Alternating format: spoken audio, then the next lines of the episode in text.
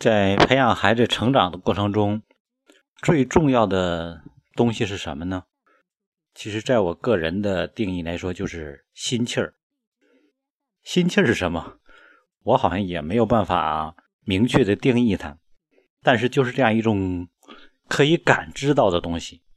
比如说，孩子要补课，有很多家长选择就是我们孩子成绩落下了，我去补。语文作文写不了了，我去补。一般状态到什么四五年级，嗯，英语呢跟不上了，我去补。到什么时候三四年级，数学不会了，我去补。到什么三四年级或者是五六年级，嗯，为什么家长要这样呢？因为你看他能跟得上，先让他跟，他跟不上我再补，补完他就跟上了，这没有什么区别呀。而且很多家长的小心思换算的就是。我这样还能省很多钱呢。有的家长可能不在乎钱，而在乎精力，这样能让孩子多玩几年呢。那么今天落后再补和提前有预瞻性的补有什么区别呢？其实以前我专门讲座讲过一点，就是教育必须具有前瞻性。如果家长你已经走过人生孩子走过的这个阶段，你还不知道孩子会缺什么，那证明家长太缺乏。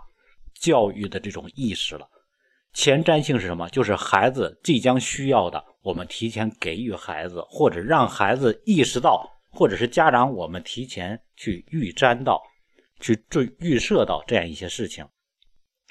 那么今天针对落后了落下再补，跟我提前让孩子获得，然后不去落下，他们有什么区别呢？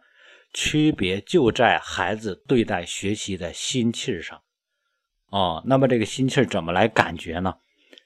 我们都知道，比如说我们一群人聚在一块儿的时候，然后呢说咱们去吃饭，去吃饭，咱们呢准备了雅间准备有大厅，咱们雅间坐不下来，咱们大家自由结队吧，自己想进雅间进雅间，想在大厅在大厅。你发现会有一些人进入雅间会有一些人你就死拉着他也不进雅间为什么他定义对自己的定义，认为自己就不应该进这个雅间我就是这种普通人。开会的时候，进入会场之后，有的人自觉的往前排坐，有的人不自觉往溜边坐。为什么有的人你死拉着、死拽着，硬往让他往前，他不往前？因为他定义自己就是这样的。这可以说是自我定义的一种方式。他跟心气是有异曲同工之妙的，孩子学习也是一样。当他没有落后过，当他一直能够胜任学习这个事情的时候，他就认定自己是优秀这一波的。所以说，你对孩子去说的时候说：“哎呀，这回是不是又能考个满分啊？”孩子会很自信啊，可能会微微一笑，他会淡然的说：“努力吧。”但是如果孩子落后过，你去跟他说，他会很不自信，他都不相信自己可以，这就是心气儿。所以他定位自己，我就应该是优秀的，还是说我现在成绩就是不如别人？这种状态决定了他对待学习的时候那种感觉。这个是花钱永远补不上来的。所以说，针对孩子教育上来说，心气儿特重要。比如说给孩子花钱，有的家长给孩子花的钱很多，但是孩子始终是一种焦虑的状态。为什么？匮乏，因为家长从来一种心理就是我不能让孩子觉得很富有，那么孩子就会始终一种贫穷的感觉，一种匮乏的感觉。你钱花的少吗？不少。所以我以前曾经给人举个例子，就是说，比如说同样的做生意。如果你家里条件比较好，你手里有一百万的话，你想做一个十万的生意，你投了十万，你发现你很容易就能赚钱。但如果你手里有五万，你再借五万，你投资十万的生意，你很难赚钱。很多生意是什么？在这种感觉，因为你投这个十万，你也能够轻松的去驾驭它，这是一种感觉。轻松驾驭的时候，你做起来就不会累，于是你有很多拓展的思维。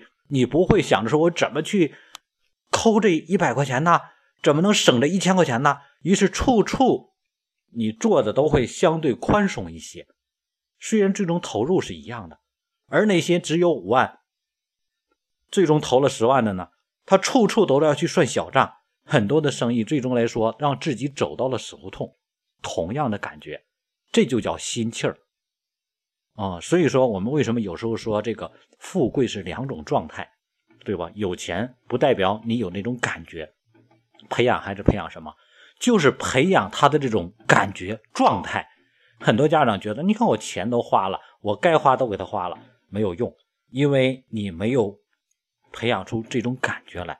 所以花钱花到点儿上很重要。不要等到孩子已经落下了，他的心气儿都没了，他对学习他已经认定自己不行了，最终你给他花了钱，他也在敷衍你，因为他已经找到了其他的出路，在其他方面，比如说导弹方面呢，啊，导弹什么就是捣乱呢，不是研究导弹了，他在捣乱上面他觉得很有成就了啊，同学们都很，对吧？很很佩服他，于是你发现他在学习上他就不可能。再去找到那种成就感，因为他什么，他的价值已经转向了，所以培养孩子前瞻性很重要，维护、培养、提升孩子的心气儿是家长应该做到的最重要的事情。